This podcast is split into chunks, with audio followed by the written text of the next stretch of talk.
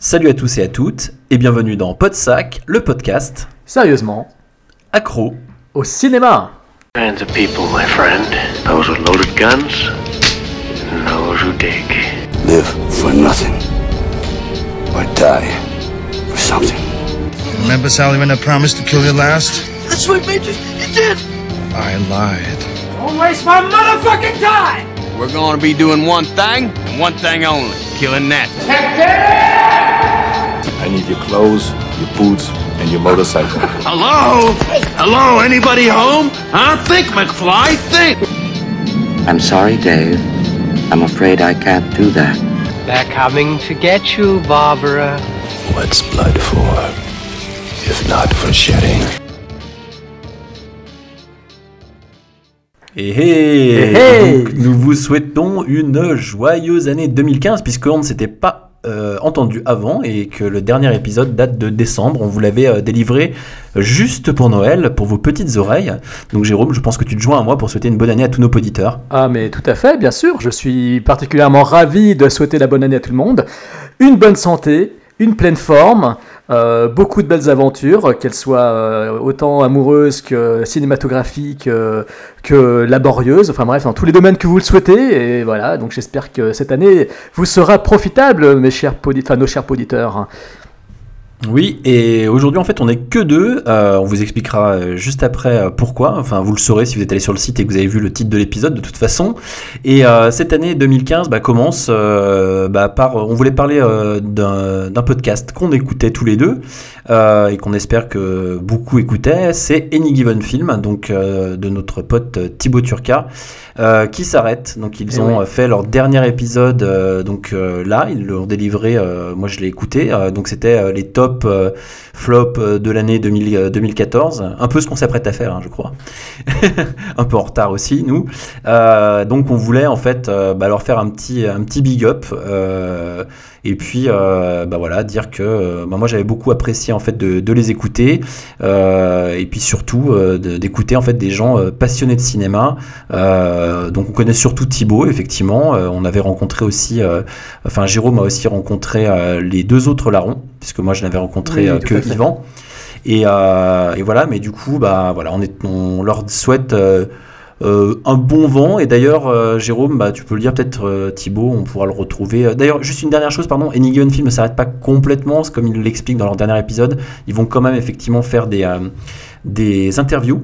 Euh, ça s'appellera Any Given Film Maker. Donc, euh, si vous voulez Ah, toujours aller les suivre. En fait, ils copient, euh, ils copient ce que nous on, a vou- on avait voulu faire avec les interviews, c'est ça? Avec les interviews de Podsac qui ont tourné court bout de deux épisodes. effectivement mais euh, voilà et du coup du coup ben il y aura ça donc vous pourrez toujours retrouver sur anygivenfilm.com et puisque euh, on en est à Any Given Film, euh, allez laisser un commentaire, même si vous n'avez jamais écouté l'émission, rien à foutre, allez sur leur site anygivenfilm.com et laissez un commentaire sur le dernier épisode, chose que je n'ai pas encore fait bien sûr. Euh, ça c'était juste parce qu'ils voulaient savoir en fait euh, bah, combien de personnes euh, bah, les écoutaient ou ne les écoutaient pas ou les aimaient ou alors euh, les détestaient et leur chiaient dessus. Voilà, je pense que ça plaira à Thibaut. Voilà, exactement. Donc moi aussi, euh, podcast que je recommande euh, et qui me fait, ça me fait un peu suer de savoir qu'il s'arrête. C'est un podcast que j'écoutais beaucoup ces derniers mois en fait, surtout qu'il m'accompagne quand je cours, quand je fais mes tours de stade, c'est cool. J'écoute du podcast cinéma, donc voilà. Donc effectivement, Thibaut, on t'aime. D'ailleurs, c'est pas- pour rien que souvent il est intervenu dans Podsac. Hein. On l'a quand même fait venir euh, quelques fois. Il reviendra, il reviendra d'ailleurs bientôt. Euh, voilà. Puis donc, bien sûr, ses acolytes euh, Yvan Lejean et Nicolas Vert. En tout cas, pour euh, ces derniers, les derniers membres de cette famille de, de Any Film, hein, parce qu'il y a eu d'autres membres qui ont quitté le navire entre temps. Donc euh, voilà, un podcast bien sympa, euh, franc du collier, euh, qui n'hésitait pas à rentrer dans euh, parfois un peu BBC Butthead aussi, donc des fois je, lui disais carrément que ça m'agaçait, mais le BBC Butthead style, mais ça surtout, c'était surtout Yvan. Vilain Yvan. Euh, donc voilà, mais c'est vrai que ça fait, ouais, ça fait quand même euh, flic de savoir que bah, qu'ils s'arrêtent, mais bon, c'est comme ça. Ils, partent vers de nouvelles aventures, donc c'est cool. Et puis Thibaut aussi, justement, euh, comme avec Nicolas, leur but c'est d'être metteur en scène, donc d'être réalisateur. C'est un peu comme Anthony et moi, c'est nos, c'est nos, nos petits frères. S'ils sont plus jeunes que nous, ils ont de la chance et qu'ils ont du talent. Ils ont peut-être même plus que nous. Merde, ça fait chier. Non, je rigole. c'est pas vrai. On est meilleurs que vous, les mecs. on est meilleurs que vous.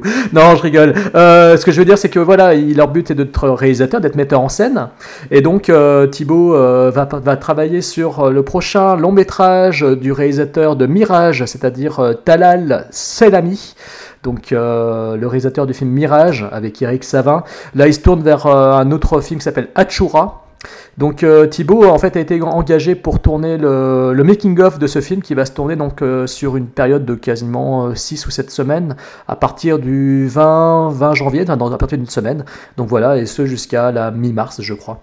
Donc, euh, donc voilà, et quand il reviendra, il sera d'attaque pour attaquer un dossier spécial euh, Podsac, parce qu'on a prévu de faire un autre dossier avec lui, après celui qu'on avait fait justement en décembre dernier sur euh, l'évolution du cinéma vers le numérique, que je vous invite bien entendu, enfin que nous vous invitons, Anthony et moi, à réécouter si vous ne l'avez pas encore fait. Qui a, qui a bien, très bien marché, hein, d'ailleurs. On vous remercie hein, pour toutes les écoutes. Oui, c'est clair, merci. Oui, effectivement, c'est un de nos podcasts qui a le mieux marché ces derniers temps. Ça fait plaisir. Donc voilà. C'est- normal, on n'avait fait que deux. Donc ce dossier euh, prochain euh, sera très mordant. De toute façon, on les, prochains dossiers seront très mordants en fait. hein. Donc euh, il y aura un dossier très mordant avec Thibaut et un autre euh, très mordu aussi, un petit peu euh, interdit moins de 18 ans, je pense, euh, qui sera avec Gilles Dacosta du podcast euh, Split Screen. Donc voilà, on déflore un petit peu, on, on vous, on vous gâche un peu la surprise, mais enfin, on vous donne pas les sujets. Mais voilà, sachez que les prochains invités seront donc euh, Thibaut, euh, Gilles Dacosta, et qu'il y aura entre temps, même d'ailleurs, c'est le prochain, logiquement, c'est la prochaine émission qu'on devrait faire, avec Piwi, des chroniques de Cliffhanger, euh, avec Piwi, euh, donc Robin. Euh, on fera donc un éplat, un éplat avec trois films sympatoches aussi. On a juste des petits problèmes de date en ce moment, c'est compliqué de coordonner les, les agendas, mais effectivement, euh, Pee-wee euh, est bien prévu pour euh, faire un petit éplat avec nous et se marrer. euh. Un éplat, on dit toujours éplat euh, par ici? Non, je déconne. Oui, un des villages pas l'affaire, mais bon, c'est du pot de sac pas l'affaire. quoi. villages ne pâchent pas l'affaire que pot de sac, euh, voilà. Et pots de sac, euh, voilà. Pot de bon, voilà exactement, je l'attendais, Jérôme, enfin quand même. Petite, euh, on va peut-être pas faire une minute de silence, mais effectivement, on a sauté les vœux et l'année a quand même démarré sous des auspices euh, bah, très sanguinolents. Euh, monde est au courant de ce qu'il s'est passé. C'est tous déplacés en masse. Euh, c'est tragique ce qu'il s'est passé la semaine dernière. C'était la semaine dernière, hein, donc l'attentat chez Charlie Hebdo, les meurtres, enfin les Bref, euh, la prise d'otage dans l'épicerie euh, halal, enfin tout ce qui s'est passé, c'est Cachère, n'importe quoi. Bref, euh, bref, excusez-moi, c'est vraiment une catastrophe. Je suis, un, je suis un petit peu quand même ému de ce qui s'est passé. euh, c'est euh, juste épouvantable. Je n'ai pas envie de trop trop en discuter parce que bon, c'est pas bon, c'est triste. Voilà, c'est triste, c'est affreux. Euh, 21e siècle de, de, de voir de tels événements se produire qui mettent tout le monde mal à l'aise et qui, qui enfin, c'est terrifiant, c'est terrible, pourtant pour les familles. euh, pour les victimes, euh, c'est- épouvantable. Donc, il n'y a pas de mots. Je, bref, voilà, on fera pas. Après, euh, après, on peut dire une chose quand même, c'est que ça fait quand même aussi chaud au cœur de voir que, euh, que beaucoup de personnes se sont réunies au, moins pour une chose, c'est euh, pour se dire bah, le plus important, c'est de respecter la vie, de, la vie des autres. hein. c'est tout. hein. Je pense que ça, c'est au- au-delà de tout. C'est euh, Oui. ça, c'est le respect, le respect de son prochain et le respect de la vie. oui. Et ça, c'est bien au-delà de, de toutes les croyances ou toutes les religions ou de tout ce qu'on peut, euh, tout ce qu'on peut imaginer, à mon sens en tout cas. Mais c'est voilà, aujourd'hui c'est c'est épouvantable d'entendre de tels événements se produire dans le monde entier, même enfin tout ce qui se passe actuellement, c'est c'est atroce. Voilà, donc du euh, coup, fuck off. euh, voilà, fuck off. Et du coup, comme nous sommes là pour vous divertir, si on y arrive, bien entendu, Oui. euh, on va parler de cinéma. Avant de parler de cinéma, on aura quelques petits coups de cœur, mais simplement, cet épisode, donc, ce sera une rétrospective de l'année 2014. Alors, un petit peu en retard, bien entendu, même si. Comme les vœux, en fait, on a tout le mois de janvier, à mon avis, pour faire des rétrospectives et vous parler en fait bah, des films qu'on a vraiment aimés euh, cette année euh, 2014 euh, et ceux qu'on a vraiment euh, détestés. Et euh, donc pour cela, euh, on verra que bah, moi j'ai aimé plus de films que je n'en ai détesté. Non, en fait c'est pas vrai, c'est simplement qu'il y a certains films que j'ai passés euh, sous euh, couvert de l'anonymat, on va dire, pour euh, ne pas euh, trop les, euh, les défoncer. Et puis Jérôme aura une petite rubrique aussi spéciale, vous verrez, un peu le genre de, de rubrique chère à Jérôme, qui va se déporter des salles de cinéma, on va dire, pour plutôt se porter vers soit notre écran de télévision, soit effectivement les festivals. Donc ça, on en parlera juste après. Jérôme, qui a peut-être un ou plusieurs coups de cœur, je ne sais pas, ça doit être de la musique encore comme d'habitude, Jérôme? Il y a un peu de tout, mais je vais faire très très vite, justement pour pas trop embarrasser les gens, notre, nos auditeurs. Donc euh, musicalement, d'abord, euh, effectivement, avec euh, le premier album officiel de la rappeuse qui est considérée comme la Eminem, la Eminem White. Enfin, euh, enfin, en même temps, je suis con parce que Eminem, euh, il est déjà blanc. Mais bon, bref, donc le Eminem fille, voilà ça que je voulais dire. J'arrivais pas à trouver le terme qui convenait.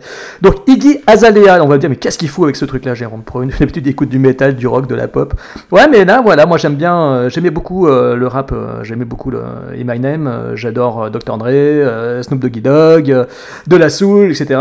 Et voilà, voilà, là vous pouvez pas voir ce qui se passe, mais Anthony est en train de, de danser la gigue façon rappeur. Il manque plus que la casquette à l'envers, à l'envers, casquette à l'envers, casquette à l'envers. Voilà, il a la... donc voilà, donc Iggy Azalea, euh, qui est un album donc de rap très efficace, euh, assez mélodique, assez entraînant, euh, qui n'oublie pas les, bons coups de basse dans la tronche. Donc c'est très très très bon. C'est vraiment un très très bon disque de, de, rap. Je le conseille bien vivement. C'est une grosse surprise. J'ai découvert ça récemment grâce à un ami et je trouve ça vraiment excellent.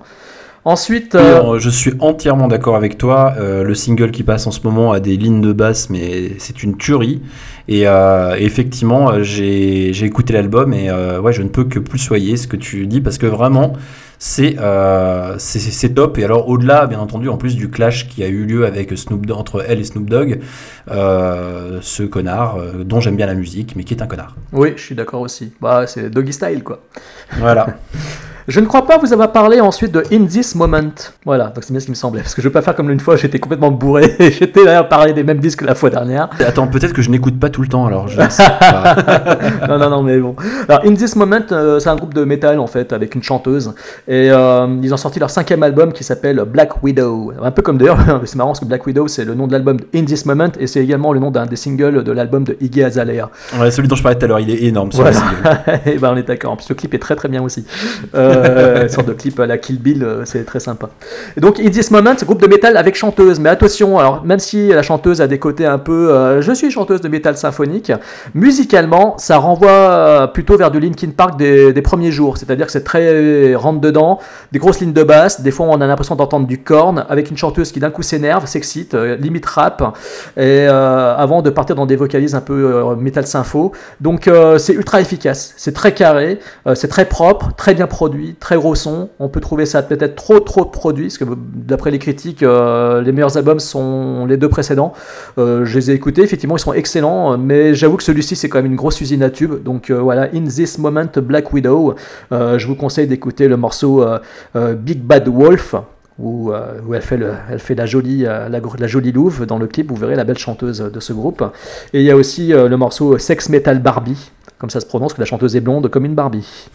Et enfin, Ghost Brigade, donc nouveau groupe, euh, enfin nouvel album du groupe euh, de, de Doom, euh, de metal Doom, mais très atmosphérique. Donc pour les amateurs de Paradise Lost ou de Catatonia, voilà, donc ça vous plaira. Cet album est juste monstrueux, 78 minutes, très atmosphérique, très rentre dedans par moment, avec chant clair ou des fois un peu plus hurlé, mais c'est le chant clair prédomine sur cet album, donc c'est quand même pas pour me déplaire. L'album s'appelle One with the Storm, le package est très très beau, c'est un très beau digipack. Voilà, je vous le conseille aussi. Donc ça c'est pour la musique. Et pour les bouquins, euh, vite fait, il y en a un, c'est une réédition euh, augmentée sur le Cinéma X, sorti chez la Musardine. Je vous conseille de le trouver vite fait sur le site de la Musardine parce qu'il reste pas beaucoup d'exemplaires. C'est un bouquin euh, de près de, à près de 39 euros, 38 euros.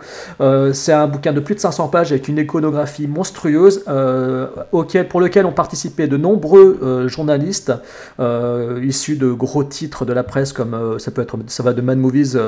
Enfin, il y a Stéphane Bourgoin, Christophe Gérard Laine, euh, voilà, il y a une préface de Gaspard Noé, c'est sous la direction de Jacques Zimmer. Euh, c'est un bouquin qui retrace donc tout le parcours du cinéma X, euh, donc vraiment avec le X en grosses lettres rouges. C'est vraiment très passionnant, une très belle iconographie pour ceux qui aiment le X, parce que c'est un bouquin qui est quand même interdit aux moins de 18 ans. Interdit aux moins de 18 ans parce que le package, il est quand même... Moi, il m'a été envoyé sous un pli... fermé. Enfin, je veux dire, sous, on pouvait pas voir ce qu'il y avait à l'intérieur. Le contenu était complètement. Enfin voilà, on ne pouvait pas voir, le post-it ne pouvait pas savoir ce que c'était, quoi. Heureusement, parce que c'était quand même, sinon ça aurait été gênant. Mais voilà, pour peu qu'on s'intéresse au cinéma, et donc justement jusqu'au Cinéma X, hein, on va pas revenir là-dessus, on a déjà fait tout un podcast euh, à ce sujet. Euh, voilà, et donc euh, c'est très très bien. Et enfin, un bouquin qui est sorti récemment qui s'appelle Redneck Movies par Maxime Lachaud. Ruralité et dégénérescence dans le cinéma américain, sorti chez Rouge Profond, un bouquin de près de 50 euros, qui est une tuerie. Euh, alors pourquoi un bouquin sur le Redneck Movies? En fait, c'est euh, ça, vous savez, c'est le sud des États-Unis, c'est tous les pecnos qu'on voit dans les films, euh, autant films d'horreur que les survival. Ça parle autant de délivrance jusqu'à Massacre à la tronçonneuse ou même des comédies un peu, un peu de certaines campy movies très célèbres. L'auteur de ce bouquin revient sur ce cinéma-là, iconographie de dément, démente. Il y, a des, il y a des affiches de films, des photos, des, des photos de tournage, des photos de l'époque aussi qui montrent aussi des rednecks, des groupes de country. Enfin, c'est vraiment sur tout.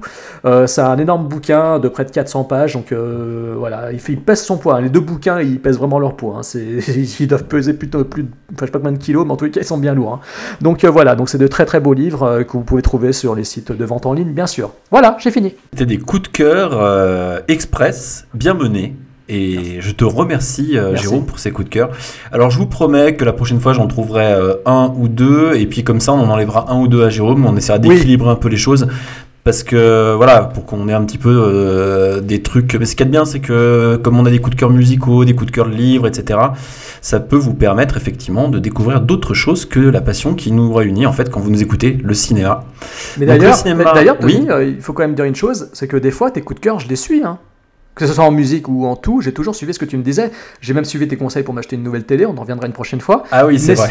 mais surtout, j'ai suivi ton conseil pour Fable, la bande dessinée, le comics. Ah, c'est vrai. Et j'ai acheté les trois premiers tomes. Et c'est de la tuerie. Tony avait raison, c'est de la tuerie. Ah, j'y pensais parce que je suis au 16e là, et je suis en train de terminer le 16e. Et euh, alors, pour tout vous dire, hein, c'est un. Alors, tu, tu verras par contre, on est euh, sur la même, euh, les mêmes problématiques que toutes ces, ces, ces séries qui sont très très longues. Euh, au bout d'un certain moment, il y a certains tomes qui sont un petit peu en dessous, donc euh, notamment quand on arrive à le 13e, 14e. Mais après, en fait, l'intérêt remonte d'un coup. Et euh, chose que pour l'instant, je n'ai pas encore vu dans Walking Dead par exemple. Moi, j'ai abandonné Walking Dead. Enfin, J'ai pas abandonné, les- je continue, Ouais. mais Walking Dead, effectivement, pour en parler, euh, mais c'est c'est quand même très décevant, quoi. Voilà. Euh, du coup, donc, on a dit qu'on allait parler de nos tops, de nos flops, et puis d'autres choses.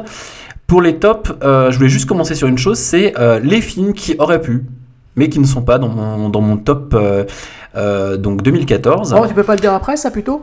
Parce que ça va, Ah sinon, oui, ça va fait, noter la d'accord. surprise de ton top en fait. D'accord, et bah très bien. Alors, si tu veux, bah, je vais te laisser commencer par ton top, par ton numéro 5 alors. Alors on fait chacun notre tour. hein. On, fait, on, va- Ouais. on fait un hommage finalement à Any Given Film, on va faire comme eux. Ouais, bah oui, euh, c'est pour ça. On, maintenant, maintenant qu'ils sont plus là, on va faire des tops, on va faire des top 5, on va faire des, euh, on va faire euh, plein d'émissions exactement et comme comme les leurs. On va faire les films les plus sous-estimés, comme un de leurs meilleurs, leurs meilleurs podcasts, comme ils en parlent dans le dernier. Effectivement, on va faire ça. Donc Jérôme, ton cinquième, pardon, pour 2014. Moi je voudrais juste dire aussi qu'on devrait faire même des commentaires audio. Ah, d'ailleurs je proposerais même de faire Killer Clones. Killer Clones des frères Chiodo. Ça serait, ça serait un truc à faire ça je pense. Je pense qu'on le fera un jour avec eux. Avec Bon, c'est un Thibaut. clin d'œil. alors mon numéro 5, alors top 5. En numéro 5, alors je vais faire euh, à la Yvan Lejean, non je rigole. On va pas non plus se muter en membre de The Given Film, on va pas leur faire, euh, tout- on va pas leur faire cet affront, c'est nos amis.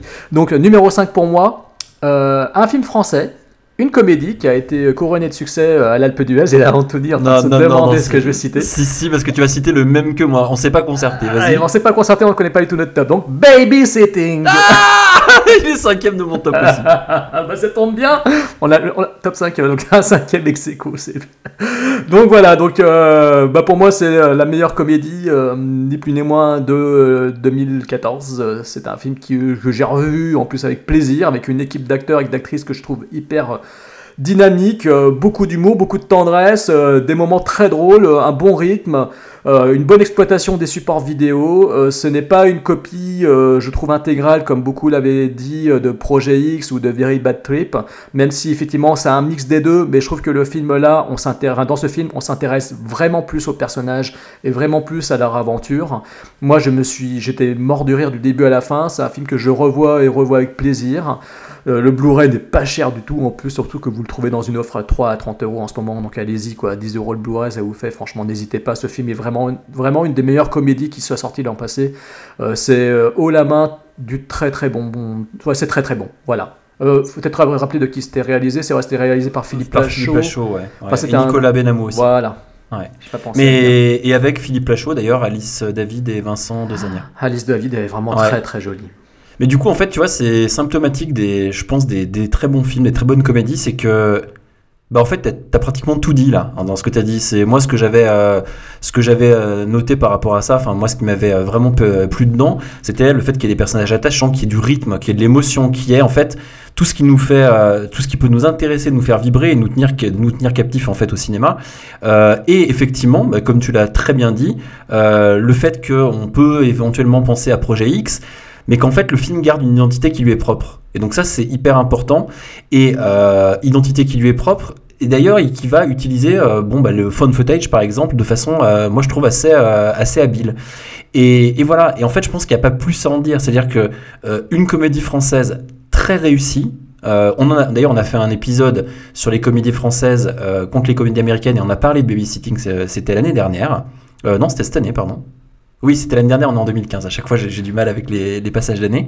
Et euh, on était avec Fred à ce moment-là. Et effectivement, je crois lui aussi avait beaucoup aimé le film. Et euh, ouais, c'était la bonne surprise. Vraiment, je suis allé le voir, moi, sans, euh, sans vraiment me dire ça va être un bon film ou quoi. Et j'ai passé un excellent moment. Ouais. Bah écoute, ça fait plaisir de voir que nous sommes tous les deux d'accord.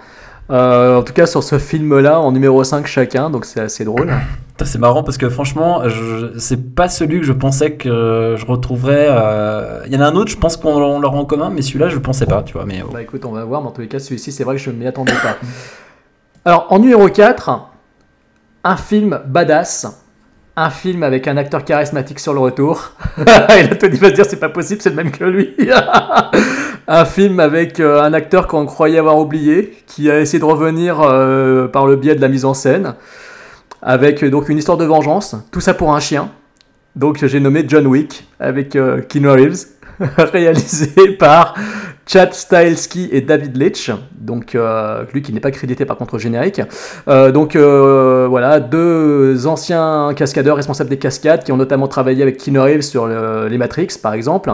Euh, donc ils ont su mettre en œuvre tout leur talent de chorégraphe et de cascadeur au profit d'un film d'action euh, au pitch complètement stupide mais qui ont, réussi à faire un comic book movie hyper énergique, hyper vitaminé, ponctué de scènes assez homériques, pour peu que l'on aime l'action euh, bien violente, bien badass, avec un acteur au top de la forme, au top de sa forme. Il est vraiment ultra charismatique, c'est Keanu Reeves. Ça faisait longtemps que je l'avais pas vu comme ça, autant s'éclater, autant, enfin, autant on sent qu'il s'éclate, autant on sent qu'il est ému, et quand il euh, sort les armes, mon Dieu que ça fait du bien. Donc c'est un film vraiment jouissif. Euh, c'est euh, du pur bonheur sur pellicule pour peu que l'on aime poser de temps en temps son cerveau pour prendre un spectacle bien violent et assez furibard en pleine poire. Moi, des fois, ça m'éclate. J'ai besoin de voir ce genre de film. Ça faisait longtemps que j'avais pas subi ça. Euh, ça ça m'est très peu arrivé finalement. hein. Il y a des films comme ça qui m'ont marqué euh, sur des concepts tout cons, euh, très basiques, avec des scénarios complètement stupides, mais avec une telle énergie dans la mise en scène et dans l'action. Je pense par exemple à Desperado de Robert Rodriguez ou à Shoot 'em Up. avec Clive Owen par exemple. Et donc voilà, ce genre de film, moi que je trouve complètement délirant, qui m'éclate, et voilà, je n'en demande pas plus. Et en plus de ça, dans John Wick, il y a quand même des scènes vraiment d'anthologie, notamment toute la partie dans la boîte de nuit que je trouve absolument géniale. Euh, il n'est pas mon quatrième, mais John Wick est euh, l'un des films que, qui aurait pu être dans mon top 5 et qui est juste en bas de mon top 5. Donc euh, du coup, euh, une fois de plus, en fait, un film sur lequel on est entièrement d'accord tous les deux. Pour moi, je retiens deux choses, enfin trois. Les gunfights, enfin enfin merveilleux. C'est là qu'on voit effectivement, je veux dire, la maîtrise des réalisateurs en fait, parce que c'est vraiment. et tu en parles en fait, tu parles de la de la scène de boîte de nuit. Enfin, c'est juste somptueux. Enfin, moi, j'ai trouvé ça génial. Ensuite, Keanu Reeves. Parce que moi je le trouve badass et parce que, parce que j'aime Keanu Reeves et que ça me fait plaisir de le voir dans, dans ce rôle-là, euh, malgré euh, certaines personnes qui ont pu trouver certains défauts au film. Moi je trouve que vraiment il est cool dedans et que voilà, c'est un, un héros badass. Et, euh, et aussi en fait l'iconographie, c'est-à-dire que j'avais l'impression d'être dans l'adaptation d'un comic book tellement on a une, des- le décor, l'hôtel, tout ça en fait qui, tire vers le comique et pourtant qui, ne provient pas d'un comic book et donc qui donne en fait un peu cette, euh, cette classe, je trouve, euh, au film. Donc euh, ouais, le film euh, m'a réjoui en plus. C'est un film euh, que j'ai trouvé vraiment cool et, euh, voilà. Donc, euh, donc, voilà, un, très, un excellent film qui n'est pas dans mon top 5 mais qui aurait pu y être. Du coup, c'est à mon top 4, c'est euh, mon quatrième. Et bien mon quatrième, un petit film d'un réalisateur euh, méconnu, euh, un réalisateur qui des fois fait l'acteur, souvent fait l'acteur d'ailleurs, Mon Et- dieu, on a le même. et, et qui euh, et, Ah, pas le même, j'ai pas Et- cette position-là. Et qui et qui vit, mais qui rêve et qui et qui s'appelle Walter Mitty, la vie rêvée de Walter Mitty. Je, je l'ai dans mon top. Donc voilà, euh, donc euh, bien entendu, euh, la vie rêvée de Walter Mitty, de Ben Stiller, avec Ben Stiller. Euh, donc en fait, c'est l'adaptation d'une nouvelle. hein. On a fait un épisode sur Walter Mitty, un, d'ailleurs, un des épisodes qui a le plus marché, si ce n'est l'épisode qui a le plus marché. Je ne sais pas pourquoi, mais en tout cas, vous avez été euh, très très nombreux à, à écouter à télécharger ce, podcast. Euh, bah, il y a tout dans ce film. Il y a une émotion euh, qui, qui transcende le film et qui réellement, moi, m'a transporté du début à la fin. Et, euh, et cette émotion qui transcende le film et qui m'a transporté du début à la fin, bah, c'est tout ce que je veux voir au cinéma. C'est-à-dire que euh, j'étais vraiment dans une aventure, dans quelque chose de où en fait j'ai oublié en fait que j'étais dans une salle de cinéma, j'étais avec le personnage et euh, transporté par une musique, une BO mais fabuleuse avec euh, des groupes que j'adore comme euh, Of Monster and Men ou alors euh, Unip par exemple ou alors bah, Space Oddity de, David Bowie au moment en fait où il prend l'hélicoptère. Tout ça enfin fait qu'on est dans une ouais un, un truc rempli d'émotions qu'on a tout qu'on aime voir au cinéma et, euh, et qui fait vraiment du bien. Et on avait commencé l'année 2014 en beauté parce que c'était euh, au début de l'année 2014 et bah, Walter Mitty, je l'ai revu deux fois et il a pas pris une seule ride. Quoi. Eh ben écoute, euh, ce film est dans mon top, il n'est pas dans cette, à cette position-là, je le dirai tout à l'heure, mais D'accord. en tous les cas, oui, c'est un film que j'ai vraiment adoré, euh, que j'ai vraiment beaucoup, beaucoup apprécié. C'est un film d'une très grande poésie, d'une très belle justesse de ton, qui m'a touché également, euh, qui parle de ces rêveurs euh, qui partent très très loin dans leurs rêves et qui partent finalement très très loin aussi tout court. Le film est très beau plastiquement, au niveau, de, au niveau plastique, au niveau esthétique, au niveau de, des paysages, au niveau des cadrages. Enfin, tout est pour moi vraiment parfait. Ce n'est pas un film lisse. Euh, voilà, c'est un film qui vous transporte loin, qui est très touchant et, dont le final me fait toujours euh, sortir les larmes et les mouchoirs. hein. donc, euh, j'avoue que voilà.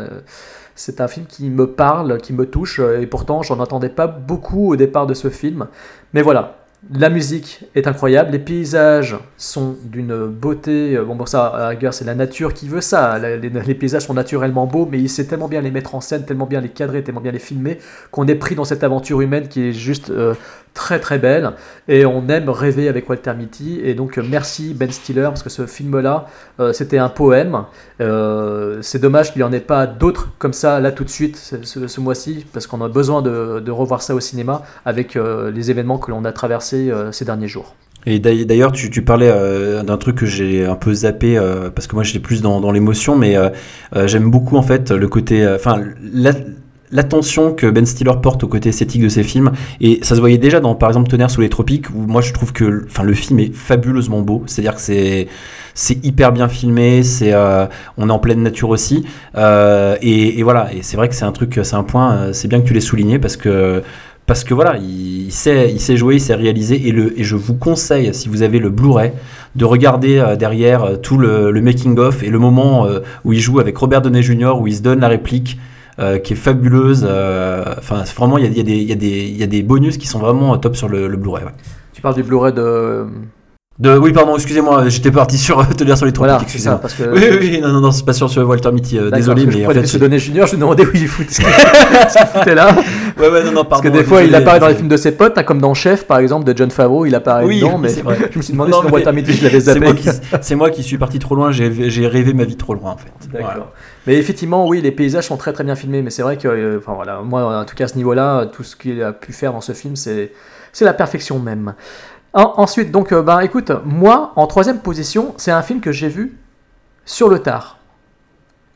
C'est un film que j'ai vu sur le tard, je sais que tu l'as vu. Euh, c'est un film dont on avait beaucoup beaucoup aimé le premier film. Euh, c'est un film Un qui- film dont on avait beaucoup aimé le premier film. Comment? Un film dont on avait beaucoup aimé le premier film. Euh, c'est un film des metteurs en scène dont on avait beaucoup apprécié le premier film. Ah. Autant pour moi, je n'ai pas su Ah, m'exprimer je- correctement. Eh ben, je crois savoir de Bah, quoi bien sûr que tu sais de quoi il s'agit.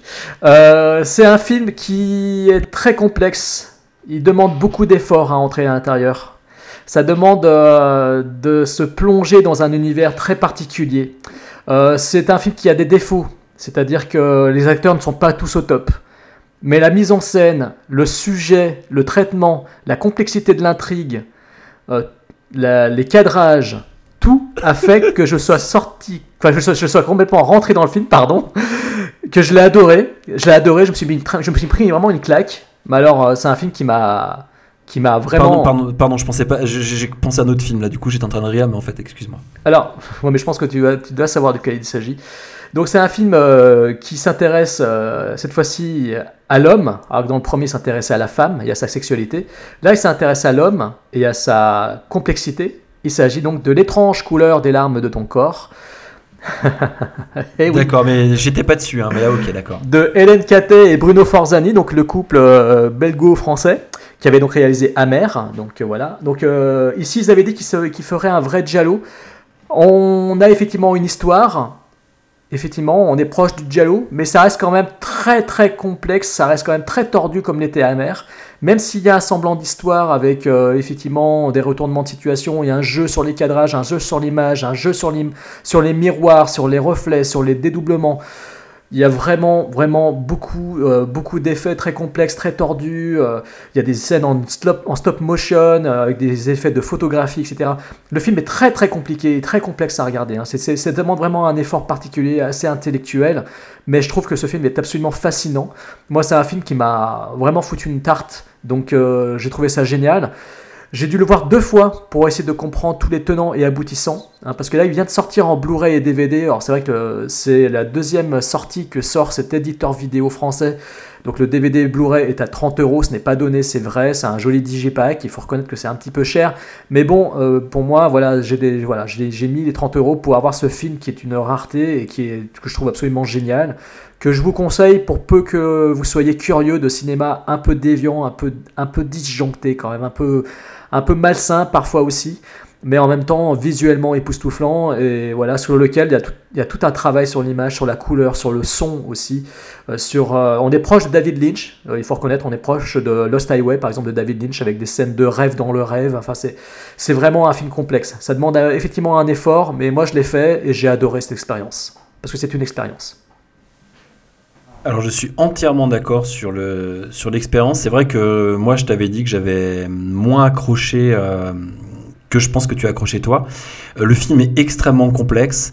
Je trouve qu'à certains moments euh, les effets sont un petit peu trop Enfin, on va un peu trop dans l'effet pour l'effet, mais ça n'empêche pas et ça n'enlève pas en fait quand même une, certaine beauté à l'œuvre et euh, un intérêt plus important que Amer dans le sens où il y a une vraie histoire, même si elle est complexe et même si euh, il y a des moments où on se demande où ils vont, il y a quand même quelque chose derrière. C'est-à-dire que c'est ce qu'on pouvait, ce que beaucoup de personnes pouvaient reprocher à Amer, c'est-à-dire que euh, on était plus sur en fait un, personnage qu'on suivait mais au, fil, de, sa vie, mais sans histoire réelle. Euh, là, on a une vraie histoire. Euh, c'est complexe, c'est beau, c'est à mon sens un peu trop complexe et un peu trop, on va dire, euh, recherché. Mais je comprends tout à fait que tu puisses le mettre dans ton top parce que c'est un film en tout cas qui, à mon sens, peut pas laisser indifférent. C'est-à-dire, je pense qu'on peut vraiment l'adorer euh, comme on peut le détester. Euh, voilà. Donc, donc je, je comprends. Mais je m'attendais pas à ça. Je m'attendais à un truc complètement différent. Je te dirai après parce que et du coup, quand tu parlais de complexité et tout, moi c'était un film qui n'était pas du tout complexe auquel je pensais. Donc c'est pour ça que ça me faisait rire en fait. En troisième, de mon côté, nous avons deux ex.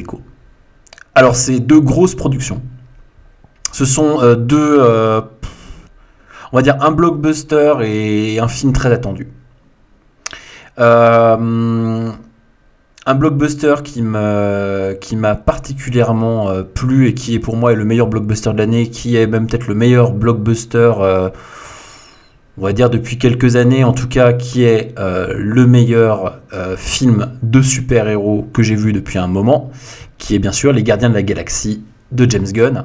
Alors bon, euh, James Gunn, super, voilà, c'est déjà, déjà je me disais que ça pourrait, être intéressant. On a fait un épisode dessus, donc je vais pas passer trop de temps, mais voilà, enfin c'est génial, c'est jouissif, c'est c'est dingue comment on peut réussir un film comme ça où des gars qui pourraient se péter la gueule en deux, ben, en fait, euh, fonctionnent.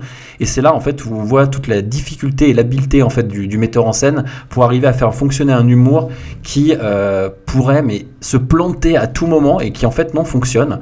La bande son est topissime, euh, Chris Pratt est, fait, est génial, Euh, voilà quoi. Et puis bah moi je dis rien, que pour Rocket et Groot, voilà c'est le film à voir. Donc ça c'est mon premier, troisième, et mon second troisième, bah, c'est Gone Girl de Fincher. Donc euh, voilà. Alors c'est deux films très différents. J'ai pas voulu les, je, je les mets pas là parce que euh, voilà, mais simplement deux films qu'il fallait absolument que j'ai dans mon top. Euh, Girl, on pourra dire ce qu'on veut euh, de Fincher. euh, il, est toujours aussi bon, je trouve, dans, sa, la qualité qu'il apporte, dans son traitement du scénario, dans sa qualité de mise en scène. Euh, dedans, on a euh, Ben Stiller qui joue parfaitement de sa mono-expressivité. Euh, ben, ben- Ben Affleck, Ben Stiller, autant pour moi.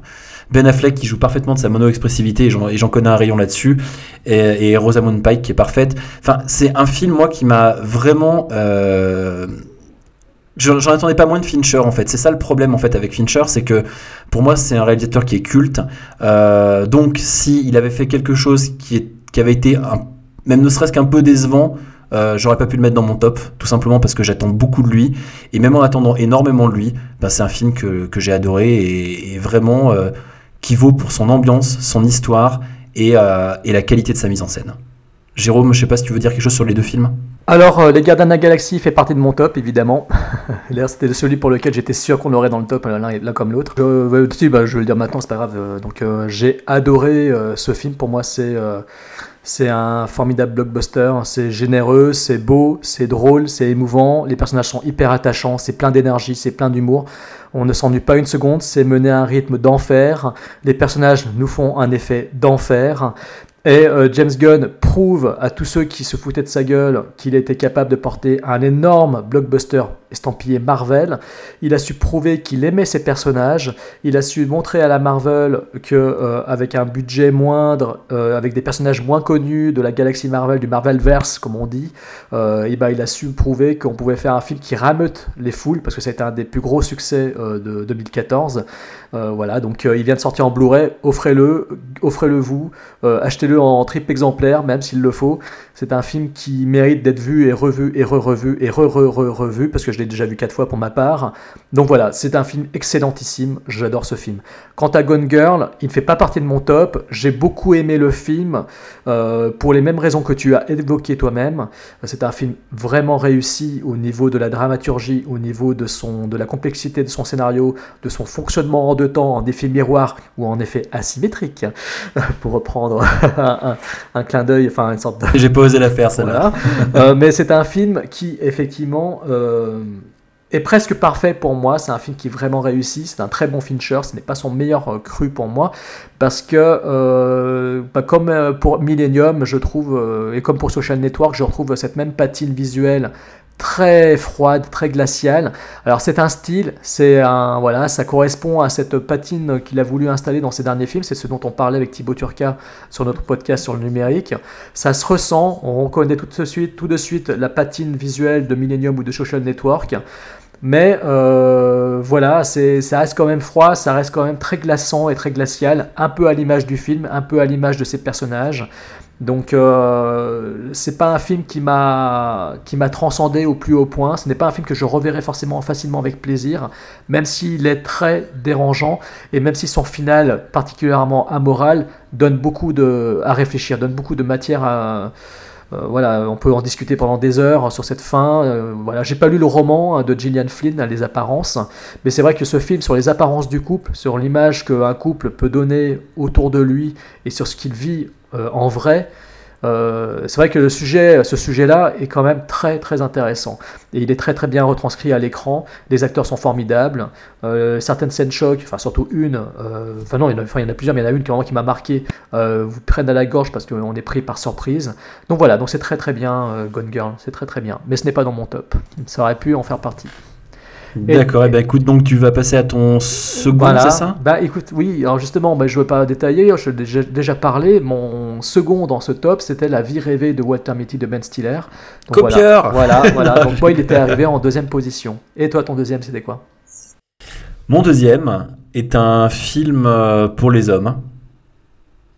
Un film pour les hommes, qu'est-ce que ça peut être? Un film pour les hommes qui aiment les hommes, qui aiment... euh, Bah, en fait, si tu veux, ça aurait pu être... euh, si tu- Quelque part, c'est un peu le, le Fight Club de 2014. Fight Club de 2014. Non, j'exagère, mais enfin, en tout cas, C'est bon, j'ai trouvé.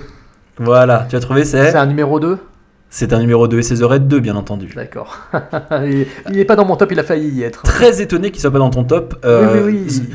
Alors The Red 2, on a fait un épisode d'ailleurs avec Fred euh, quand on l'a vu, euh, c'est- quand on l'a vu cet été. Euh, bon, moi en fait The Red 2, j'ai plus rien à en dire. Si jamais vous n'avez pas encore vu The Red 2, euh, bah je sais pas quoi vous dire quoi, mais matez-le. C'est phénoménal. C'est pour moi le meilleur film d'action que j'ai vu. De, enfin, c'est peut-être l'un.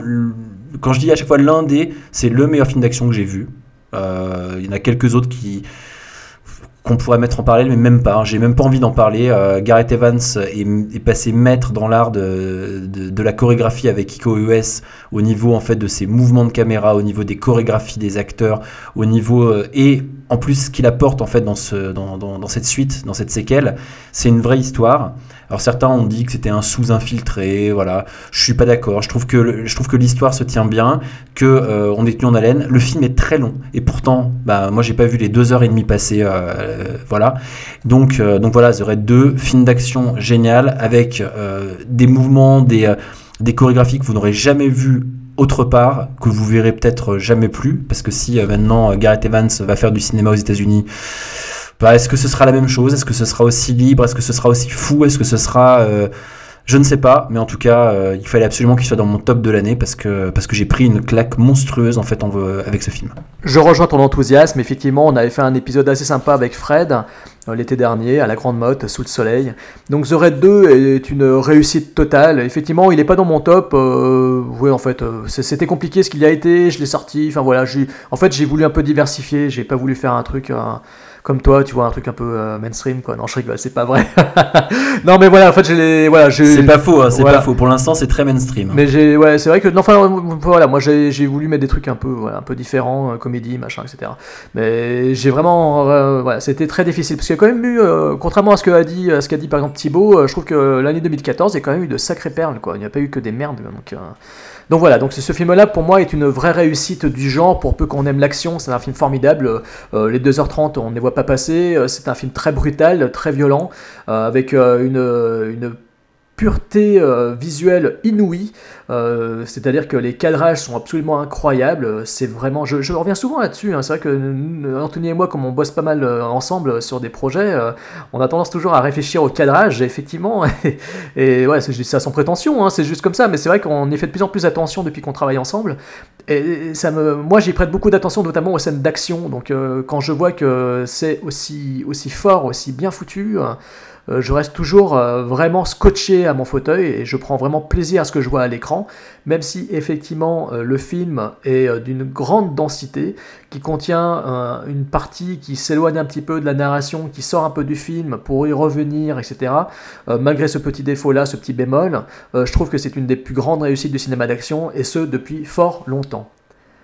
Voilà, donc ça c'était pour ton numéro 2.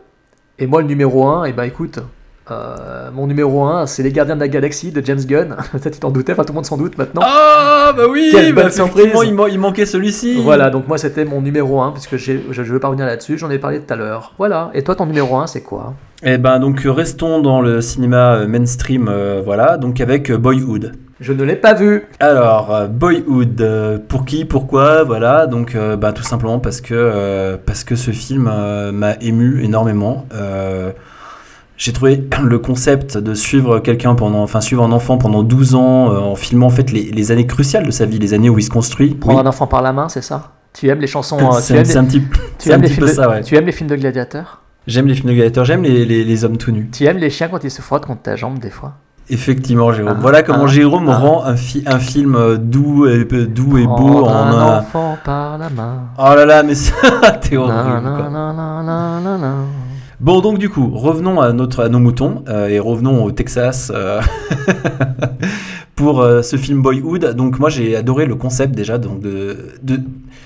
C'est vrai qu'effectivement Richard Linklater a est pas, est coutumé du fait, c'est-à-dire qu'en fait il, il a pas, pas sorti que des films, que des films en fait mainstream déjà, loin de là. Il a, il a quand même aussi fait pas mal de de- d'expérimentation, on va dire. scanner Darkly, par exemple. Voilà, par exemple. Euh, bon, moi, il y en avait certains. Bon, moi, j'avais euh, beaucoup aimé Rock Academy, mais c'est en fait rien à voir. En fait, il est assez éclectique finalement, parce qu'en fait, quand on regarde un peu, ses- un peu toute sa toute sa carrière, on, on Bah, retrouve euh, pas mal de choses, quoi. Les Oui. Before, tu les avais vus, par exemple? Les, tous les before, ouais. Ouais, ouais, ouais.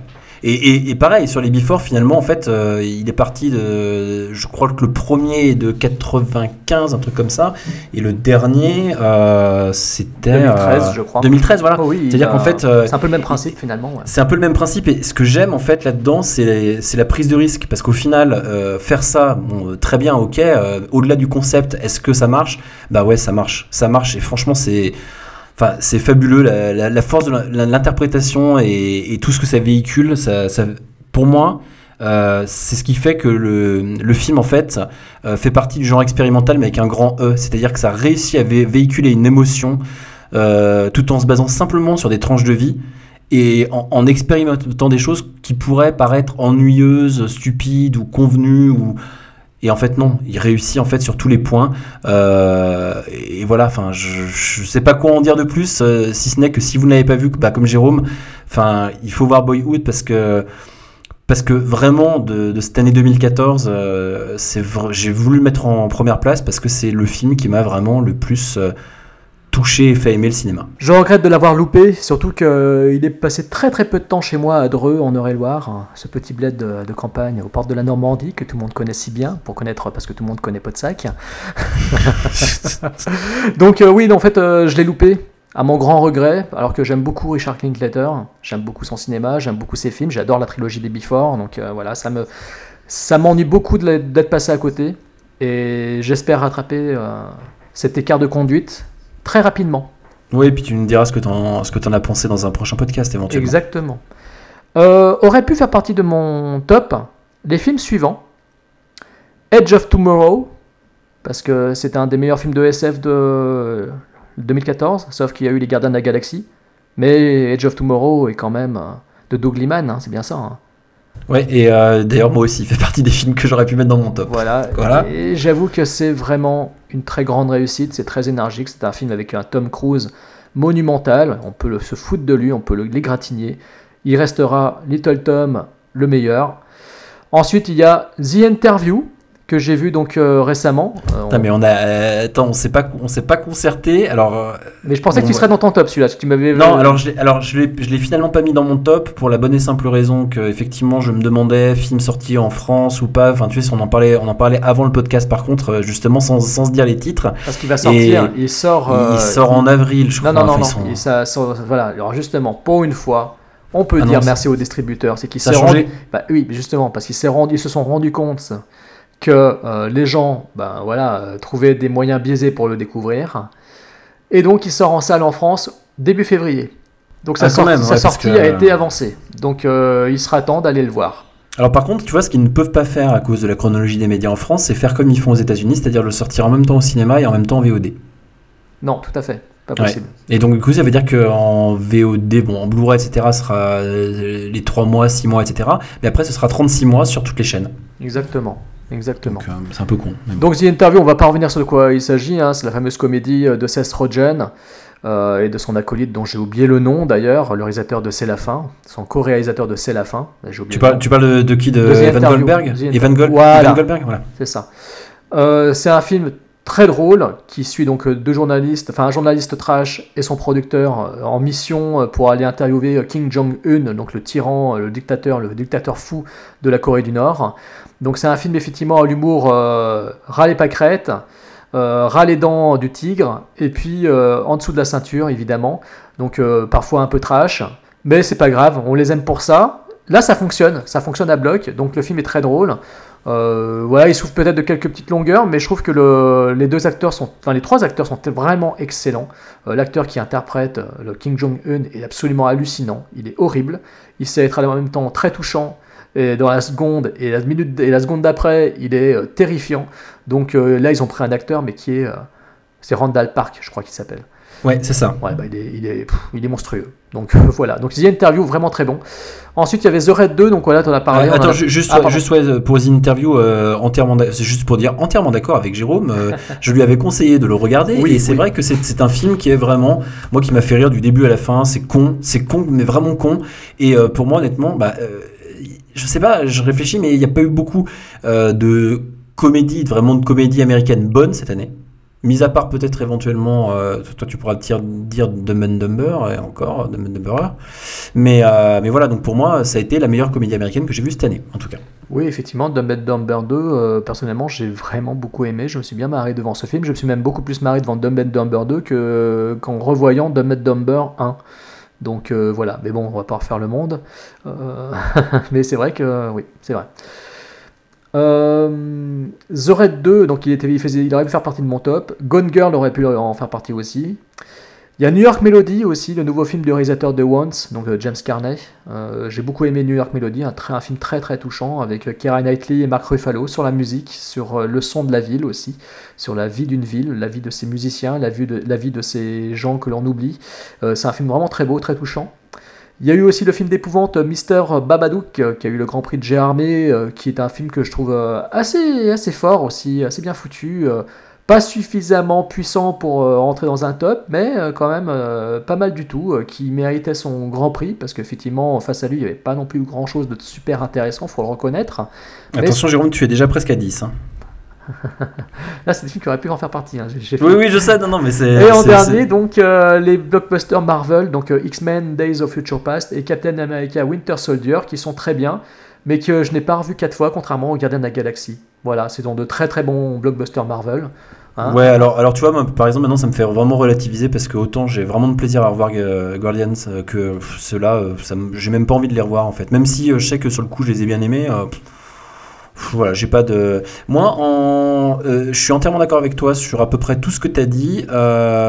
Euh, donc, euh, on avait dit The Interview, euh, Edge of Tomorrow, John Wick que toi t'avais dans ton top, mais que moi j'aurais mis, je mets juste en dessous de mon top, et Interstellar. Où là, je sais qu'on va pas être d'accord qui aurait dû être dans mon top en fait, qui ne l'est pas pour certaines raisons. Mais voilà, je sais qu'il y en a plein qui l'ont mis en première position. Voilà, moi j'ai beaucoup aimé le film. Alors du coup, je l'ai vu deux fois. hein. Et à la deuxième vision, euh, bah, c'est mieux. C'est mieux qu'à la première. Euh, même s'il y a encore des choses qui me dérangent. Euh, excellent film, bien entendu. Voilà. Mais je l'ai pas mis dans mon top. Il était pas loin, il était à la sixième position en fait. Du coup, Jérôme, maintenant nous allons peut-être passer à ce qui nous a pas plu. Moi, il y a que deux films qui ont pas plu cette année. Quand je dis qu'il y en a que deux, en fait, c'est vraiment plutôt pour dire il y a eu beaucoup de merde, c'est vrai effectivement. Mais il y en a deux auxquels je veux décerner ma palme des films. Euh, un parce que je trouve que c'est un film véritablement de merde, mais euh, vraiment euh, une une bouse sans nom, un truc qu'on devrait qu'on aurait dû brûler et qu'on aurait dû qui n'aurait jamais dû voir le jour et un autre parce qu'en plus c'est une grosse grosse déception et puis qui est un film qui est, qui est vraiment très très moyen alors on va commencer par la grosse déception et qu'un film non pas moyen qui est mauvais c'est Annabelle hein.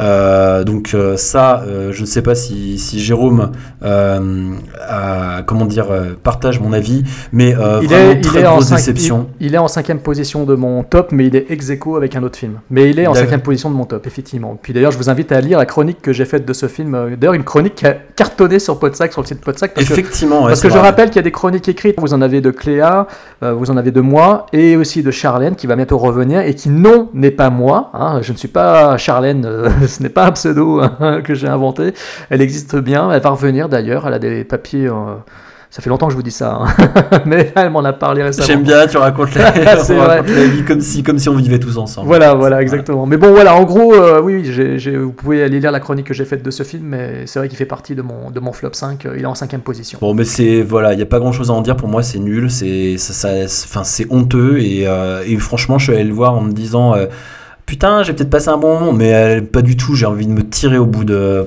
au bout de la moitié du film. euh, C'est de la merde.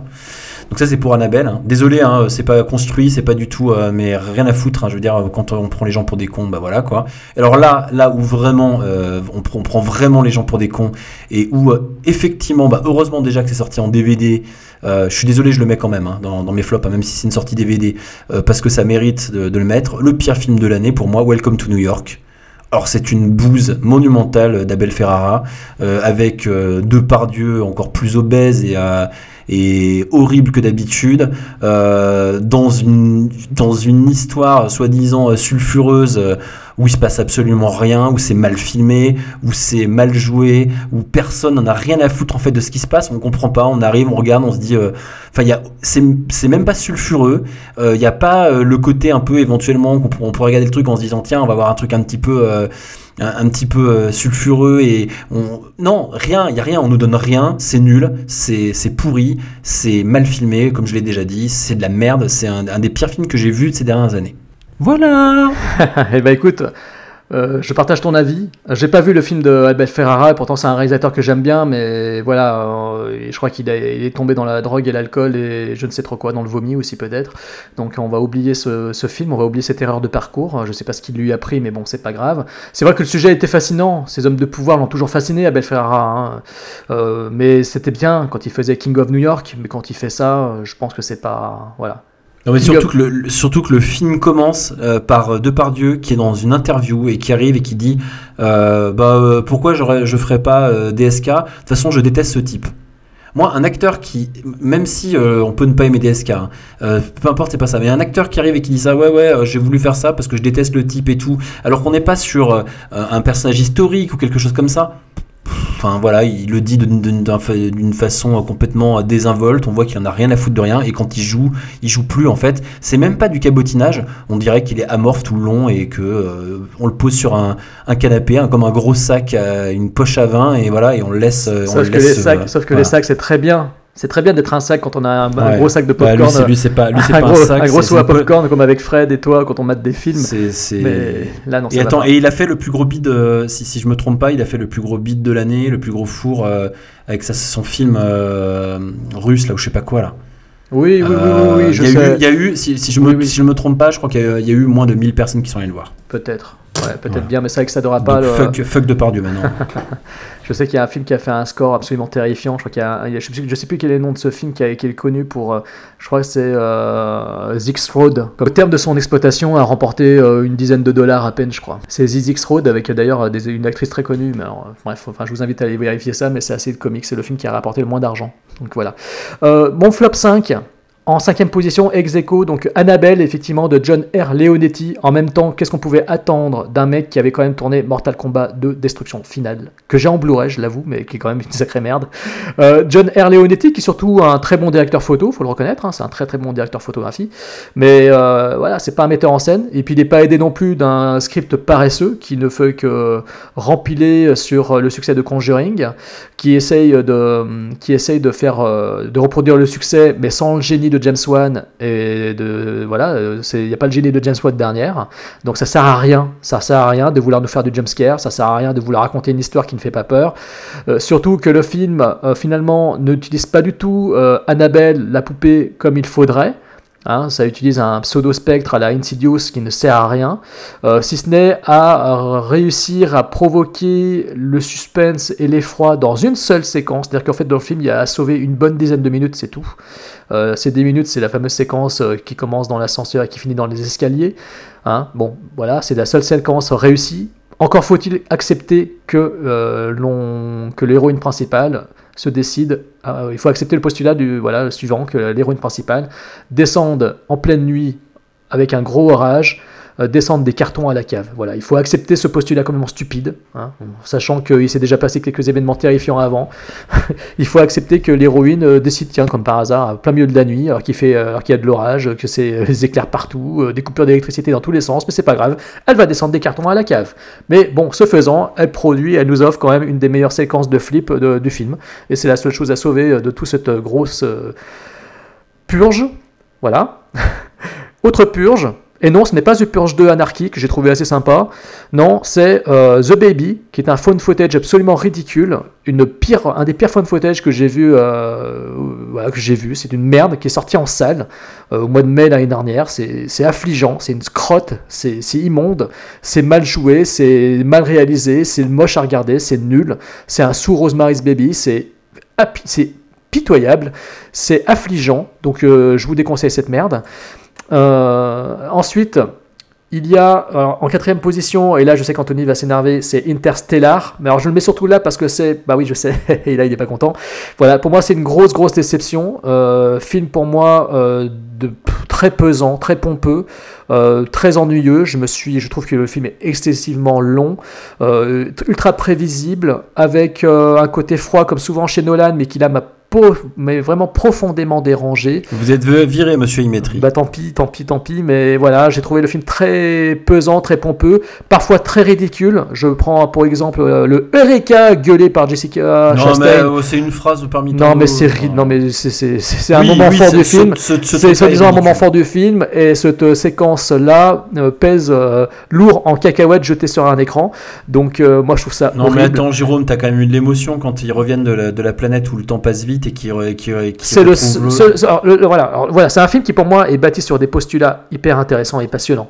C'est-à-dire que le postulat de voilà des paradoxes temporels, je trouve ça génial. Seulement voilà sur un film de presque de plus de 2 heures de plus de 2h30, euh, c'est pas possible parce que il se sert de ça pour raconter une histoire qui est totalement anecdotique, euh, prévisible, qui surtout euh, est ponctuée des fois de moments forts parce qu'il faut mettre des moments forts sinon le spectateur va s'endormir. Mais je suis désolé Christopher, euh, nous faire apparaître un acteur connu pour euh, jouer un, un rôle pareil, pour euh, mettre un petit peu de rythme et pouvoir justifier un saut dans le trou noir. Enfin bref, je trouve ça tellement téléphoné, et tellement attendu, surtout quand on a vu Sunshine de Danny Boyle, parce que je trouve que c'est vraiment une une copie aussi de Sunshine. Bon, Sunshine a ses défauts, hein, attention, hein, je dis pas que le film est réussi, hein, attention, attention, attention. Je dis juste que pour moi, J'aime bien comment tu prends des. des- mais je dis quand même que Interstellar, pour moi, c'est vraiment. euh, Il y a vraiment beaucoup de choses qui sont pompées sur Sunshine. Parce que euh, voilà, il y a le postulat qui est un peu pareil. D'un côté, la, la planète est en train de se refroidir, il faut faire repartir le soleil. Et de l'autre, il faut trouver. Voilà, la, la Terre est en train de s'éteindre et il faut aller trouver de nouvelles planètes, etc. Euh, et puis, on a également le même postulat avec. euh, voilà, avec un bad guy qui apparaît dans le film, bah, je suis désolé, c'est quand même pareil, quoi. Sauf que Sunshine dure moins de deux heures, c'est plus rythmé, il y a une musique terrible, alors que là, la musique, je la trouve pompeuse. C'est aussi prétentieux que Christopher Nolan son putain de frère et son putain de film. Donc, Oh, Jérôme, Jérôme, Jérôme, je pense que c'est simplement que tu as été déçu et voilà, tu, tu peux pas le mettre dans un, dans un flop comme ça parce que ce n'est pas, ce n'est pas un des pires films de l'année. Loin de là, vu tout ce que tu as pu voir, c'est pas possible. Bah écoute, pour moi, ça fait partie de mon flop 5 parce que c'est effectivement c'était une grosse attente et c'est une énorme déception, donc je peux pas me mettre autrement que dans mon top 5. Mon flop 5. voilà. En troisième position, pareil. Même chose, on va peut-être pas être d'accord non plus. Euh, un film qui était euh, également très attendu, surtout que j'avais beaucoup, mais vraiment beaucoup aimé le précédent. Euh, il s'agit donc d'une comédie avec un duo d'acteurs que j'aime bien, avec Channing Tatum en plus, que j'aime beaucoup. Hein, une comédie euh, euh, assez fun, réalisée par Phil Lord et Christopher Miller, donc les mecs de l'aventure Lego et de Tempête de boulettes géantes 1 et 2. 22 Jump Street, 22 Jump Street, pareil, énorme déception. Énorme déception. Alors, Alors là, j'ai- énorme j'ai du mal à comprendre comment on peut ne pas aimer le 2 quand on a aimé le 1, sachant que le 1, il y a des moments qui sont quand même. Qui, que beaucoup de personnes ont, ont- ont trouvé grotesques. Et que dans le 2, on a les mêmes genres de trucs. Donc moi, je sais pas, moi j'ai aimé le 1, Justement. j'aime le 2. Hein. Alors tu vois, j'ai eu un débat là-dessus euh, avec un, un de nos comédiens euh, qui me disait mais je comprends pas Jérôme, euh, quand on était sorti déjà tu avais bien aimé, je dis oui effectivement j'avais trouvé ça sympa. Mais après je l'ai revu et je me suis rendu compte de tous les défauts et je me suis rendu compte que le film ne me faisait pas rire à leur voyure contrairement à 21 John Street. C'est-à-dire que effectivement oui, ils ont fait exprès de, cap- de capitaliser sur le succès du premier, ils ont eu la judicieuse idée de se dire tiens on fait une suite mais justement on va se moquer du fait qu'on fait une suite. Donc l'idée de départ est bien, seulement euh, au final qu'est-ce qu'on a? On a un film qui reproduit les mêmes gags, la même histoire, les mêmes rebondissements, et que c'est la même chose, la même chose, la même chose tout le long. Ce qui fait que oui on sourit, mais je n'étais pas mort de rire, donc pour moi c'est une comédie complètement ratée. Je préfère largement me remater le premier que m'affliger euh, ce deuxième épisode euh, à nouveau. quoi. J'ai une question, euh, tu dirais la même chose en fait dans la reproduction en fait des épisodes précédents avec les retours vers le futur? Parce que, parce que là, là pour le coup, on est. Enfin, tu vois, moi c'est un truc qui ne me gêne pas. Bah non, parce que Donc- Retour vers le futur, je suis pas, là par exemple pour, pour le coup je suis pas du tout d'accord. Parce que Retour vers le futur 2 ou Retour vers le futur 3, ils racontent pas du tout la même histoire et en plus ils capitalisent sur le... Je te parle du 1 et du 2. hein. Ah Bah non, je suis pas du tout d'accord. Là, tu, Ah, moi, là, c'est là, des on parle de paradoxe temporel. D'ailleurs, c'est on- un sujet de podcast assez intéressant. Mais là, on parle de postulats de- sur le, le- le- le- les paradoxes temporels euh, font que le Retour vers le futur 2, je trouve absolument fascinant. Donc là, je suis pas du tout d'accord. Non, mais ce que je veux dire par là, c'est que c'est les mêmes constructions, c'est-à-dire le je me retrouve dans un endroit, les mêmes types de gags, sauf qu'il y en a un c'est dans le passé, l'autre c'est dans le futur. En fait, on. on Oui, on a le même gimmick au niveau des dialogues, genre ah mais non, tu es de nouveau dans cette bonne vieille année, machin, etc. Ce qui est- ce qui est- mais ce ça est c'est logique, ce mais, c'est- logique parce- mais c'est parce pas une trame qui là, là, c'est la trame complète qui est carrément copiée. On a, des- on a exactement la même chose. Ils infiltraient la pro- dans le premier un lycée, là ils infiltrent une fac. Il y a, enfin c'est, il y a pareil. Enfin moi je trouve que c'est exactement pareil. Les gags sont les mêmes. Les gags, les gags, l'entièreté des gags sur euh, la prise de drogue, etc. C'est la même chose. Et je trouve que tout le film en fait est un copier-coller, une copie carbone du premier, ce qui fait que moi ça me fait sourire, mais ça ne me fait plus rire du tout comme le, premier- comme le premier m'avait fait rire. Mais en fait, ouais, ce que j'ai du mal à comprendre, c'est que tu puisses te dire, bah, je préfère le, le premier, je préfère le second, c'est une chose, mais euh, que tu n'aimes pas les mêmes choses qui t'ont fait rire dans le, pro, dans le premier, je- tu vois, j'ai plus de mal à le comprendre. c'est pas c'est disons que j'ai pas l'effet de surprise donc en fait ça me Ah, surprend plus d'accord, et ça me fait plus Là, rire je ne ris plus en fait D'accord, là, je, je comprends. la première fois j'ai ri la deuxième enfin j'ai ri j'ai souri j'ai Parce qu'après, voilà, tu rigolé. trop à tous les trucs, en fait, c'est ça. toi, voilà et la deuxième fois je n'y riais plus mais le premier euh, le premier continue à me faire rire parce que je l'ai déjà vu je l'ai dû le voir trois fois déjà le premier le premier me fait Pourtant, encore rire pourtant, tu, ouais, c'était dans cette idée-là, parce que pourtant, tu, tu sais ce qui va se passer. Bah oui. Bah oui mais ça marche comme babysitting je connais les gags aussi mais pourtant ça marche toujours et pourtant je l'ai déjà revu plusieurs fois et à chaque fois ça D'accord, marche ouais. Moi, alors moi, pas, je serais pas aussi. euh, Non, j'avais pu trouver le, le premier sympa, le deuxième sympa. Je suis pas un fan et je suis pas non plus un détracteur, mais ouais, j'ai trouvé les deux plutôt sympas. En deuxième position, un film euh, que j'attendais énormément, un film dont j'espérais beaucoup, parce qu'il y avait de la jupette. Je m'attendais même à faire un podcast avec Fred. Je m'étais dit, on va peut-être le faire ensemble, il va être content, on va faire un podcast avec de la jupette dedans. Et je m'étais dit, ça va le rallier à ma cause. Je vais trouver les moyens de le convaincre, je vais trouver un moyen de lui dire, tiens, tu vas aimer. C'est un film qui est sorti en mars 2014. Un film adapté d'une série de bouquins qui fonctionne plutôt bien. Un film réalisé par un mec euh, qui euh, a fait beaucoup de, films pour, pour les ados. Mark Waters, celui qui avait fait euh, Lolita malgré moi ou Freaky Friday avec. euh, euh, merde, j'ai j'ai- la, la fille qui a des gros problèmes, des gros problèmes, des gros soucis. Euh, Lindsay Lohan. Excuse-moi, j'avais coupé mon micro. c'est pas grave, j'étais perdu là. Donc, ce film, c'est euh, Vampire Academy. Elle Alors suce- là, c'est très marrant. C'est très marrant, ça. Alors c'est un film, ah, c'est un film que, attends, c'est un film que je, je serais, dont je, enfin, je prêt à, à le, à le récupérer en Blu-ray si je le trouve dans une offre, sincèrement. Parce que c'est un film autant que je le trouvais affligeant, mais vraiment affligeant, surtout pour les psychochiens. Alors si vous n'avez pas vu le film, regardez-le en VF avec les psychochiens. Si vous vous éclatez, si vous n'éclatez pas de rire devant ces créatures grotesques qui apparaissent deux secondes dans le film et qui sont soi-disant les grosses menaces de tout le film, on les voit deux secondes apparaître puis deux, puis deux minutes après elles ont disparu. Euh, Enfin, euh, je crois que je suis très fort en paradoxe temporel. Je dis qu'elles apparaissent deux secondes, puis deux minutes après elles disparaissent. je sais pas comment je me démerde, mais c'est pas mal. Mais bon, bref, voilà, c'est une grosse purge. C'est une purge, mais qui est pop, effectivement, qui est colorée, qui est donc euh, chatoyante, qui fait plaisir aux yeux. Il y a de la jupette, il y a des jolies filles dedans. euh, elles sont mignonnes comme tout, euh, surtout Zoé Dutch. Mais c'est c'est d'un ridicule total. C'est vraiment minable. Donc euh, voilà, après je suis allé le voir en salle, ça m'a fait sourire parce que j'ai trouvé ça d'une bêtise totale. Les psychochiens m'ont fait pleurer de rire. Et rien que pour les psychochiens, ça ne peut que apparaître dans mon flop 5. Ouais, ouais, moi, écoute, moi j'ai trouvé ça euh, pas, vraiment pas terrible. Et, euh, mais bon, il y a Sarah Island dedans, donc. euh, Sarah, moi, j'aime bien. C'est celle qui. avec, Modern Family. Modern Family, voilà, pardon, autant pour moi. Voilà, donc moi j'ai regardé pour euh, Sarah Island. Et en top euh, 1, enfin en flop 1, un film dont beaucoup de critiques ont crié, euh, ont chanté des louanges. Tout le monde s'est excité dessus. C'est un film d'ailleurs que je pense que tu as dû le voir, tu as dû finir par le voir. Je sais que Fred sera d'accord avec moi. Donc c'est un film qui a eu vraiment un gros enfin, un bon succès critique. Public, euh, il y a eu pas mal de gens qui l'ont loué aussi euh, parmi nos auditeurs. Je sais que beaucoup l'ont aimé. Moi, c'est un film que j'ai trouvé absolument détestable, prétentieux, chiantissime, alors que pourtant il dure pas très longtemps. hein. Enfin, il dure moins de deux heures quand même, heureusement. Mais j'ai trouvé ça insupportable à regarder, très moche, très pesant, euh, avec une actrice monolithique que je trouve insupportable. Le film est réalisé par Jonathan Glazer. Donc c'est pas un mec, qui vient du clip. hein, voilà, il vient du cinéma expérimental aussi. Ok, il a fait Birth avec Nicole Kidman, ouais. Mais là, il a fait Under the Skin avec cette, euh, euh, ce gros mérou. hein. Non pas, non pas notre amie euh, Selena Gomez, la copine de, de Emmerich, mais Scarlett Johansson. Donc c'est un film que je trouve, voilà, il n'y a, a pas de mots pour décrire cette chose. c'est même pas un film qui mérite d'être regardé. De, Ça, mérite, ça mérite même pas d'en parler. euh, je l'ai vu, hein, effectivement. je- C'est. Alors honnêtement, je euh, je- je vais être très honnête. Hein, j'ai même pas réussi à tenir jusqu'au bout.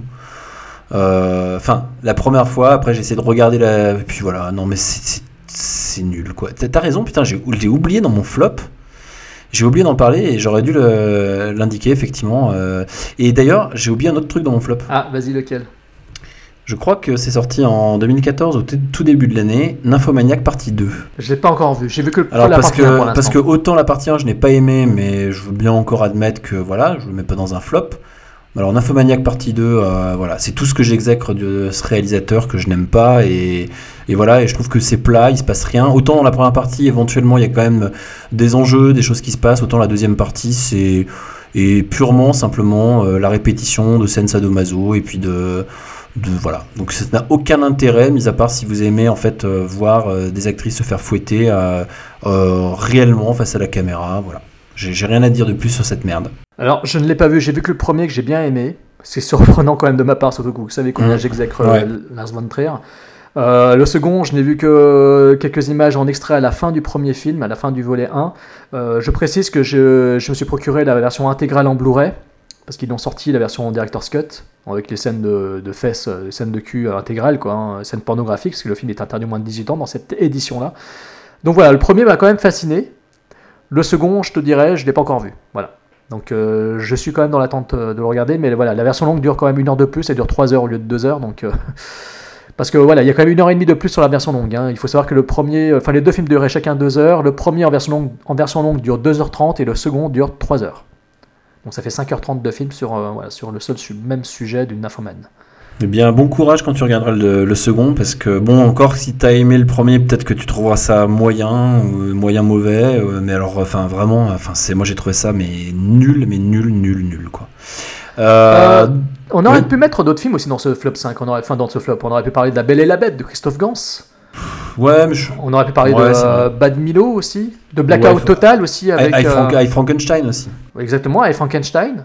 Euh, on aurait pu parler de Sin City 2, J'ai tué pour elle. On aurait pu parler de Expendables 3, de Lucy, de Fright Night 2, de Délivre-nous du mal aussi également, ce Sous Seven dont, dont j'ai fait également le, le petit papier sur Podsac. Ouais. Ouais, il y a pas mal de films dont on aurait pu parler. En fait, il y, y a eu beaucoup de mauvais films, effectivement. Moi, c'est pour ça que je m'étais limité à deux qui m'avaient particulièrement énervé. Euh, mais effectivement, il y en avait pas mal, ouais. On va, on va faire un petit top rapide de la part de Jérôme, parce que moi, j'en ai pas de ce côté-là, mais il va nous faire un petit top rapide. Oh, Et je pense après, que tu as vu certains de mes films. on, on terminera après euh, sur. euh, je lancerai en fait une, un peu moins de 10 films qui vont sortir en 2015. Et avec Jérôme, on dira ce qu'on ce qu'on en pense. Voilà. Donc vas-y, Jérôme. Alors mon top, en fait, c'est un top euh, spécial euh, film sorti en vidéo, ou film euh, vu en Albanie, ou film vu sur des festivals, ou voilà, bête à concours, en gros. Donc il y a cinq films. Le, numéro 5, c'est The Town That Dreaded Sundown. J'en ai déjà parlé dans le podcast. C'est un film réalisé par Alfonso Gomez Reron. Voilà, hein, c'est un réalisateur mexicain qui a surtout travaillé sur la série American Horror Story. Euh, voilà, parce que le film, en fait, euh, The Town That Dreaded Sundown, est en fait. euh, au début, je pensais que c'était un remake. C'était le remake d'un film qui portait le même nom, qui était sorti dans les années 70 et qui était une sorte de proto-slasher. Mais en fait, non. Ce, The- ce The Town That Dreaded Sundown là est une séquelle. C'est-à-dire que le film, en fait, raconte. Comment dire Comment vous expliquer ça? C'est assez compliqué. Le film des années 70, en fait, racontait ce qui s'était passé dans les années 40. C'était, en fait un film qui retraçait un fait divers euh, survenu à Texarkana dans les années 40, au lendemain de la guerre. Le film de 76 racontait ça. Le remake, la séquelle, raconte en fait les événements qui se sont déroulés plusieurs années après la sortie du premier film. C'est-à-dire qu'en fait, le film, ce film-là, donc sorti en 2014, capitalise sur euh, l'existence de ce film original des années 70. Et donc il y a une sorte de copycat, un tueur qui reproduit les meurtres qui, sont, qui étaient également reproduits dans le film des années 70, qui eux-mêmes étaient inspirés des événements des années 40. Donc c'est vraiment tordu. C'est un méta-slasher, un peu à la Scream, absolument génial, avec une mise en scène. Et là, putain, là, franchement, je vous dis, accrochez-vous. Il y a une mise en scène dans ce film avec des plans, avec un plan. Déjà, le film s'ouvre sur un plan séquence. C'est juste, je trouve ça génial. C'est un plan séquence tout con, mais c'est quand même un plan séquence. Ensuite, il y a des plans, euh, il, y des plans aériens de toute beauté. Il y a des plans, de, y a des scènes de meurtre super bien foutues. C'est un film très violent, c'est un film euh, très cruel. Euh, Il y a des procédures, enfin des procédés de, mise à mort qui sont assez sordides, qui sont justement inspirés des véritables meurtres. Donc c'est quand même assez fort. C'est un film assez jouissif à regarder. Moi, je me suis vraiment éclaté, et donc ce qui fait que c'est un des meilleurs slashers que j'ai vu depuis longtemps. Voilà. En quatrième position, un film bête à concours. Housebound, le film néo-zélandais Housebound, dont Peter Jackson dit beaucoup de bien, de Gerard Johnston. Hein, L'histoire d'une euh, d'une jeune femme qui se retrouve, après un énième délit, à rester enfermée donc, euh, chez, sa mère, en fait, avec un bracelet, euh, vous savez, des fameux bracelets comme, comme Disturbia, comme Shia LaBeouf dans Paranoiac, Disturbia. Donc voilà, c'est un peu le même procédé, sauf que la jeune femme se rend compte que peut-être dans la maison il y a un fantôme. Elle se demande si la maison serait pas hantée. Donc elle commence à mener son enquête. Sauf que le film, ça c'est ce, que ça vous, raconte dans les 25 premières minutes. Mais derrière vous avez euh, 82 minutes qui se poursuivent. Qu'est-ce qui va se passer? Et c'est là que le film est très fort, c'est qu'il vous emmène partout, mais surtout pas là où vous attendez. C'est assez excitant, c'est très drôle, c'est parfois très gore, c'est très jouissif. Et euh, le final, moi j'étais plié en deux. Je vous dirai pas pourquoi.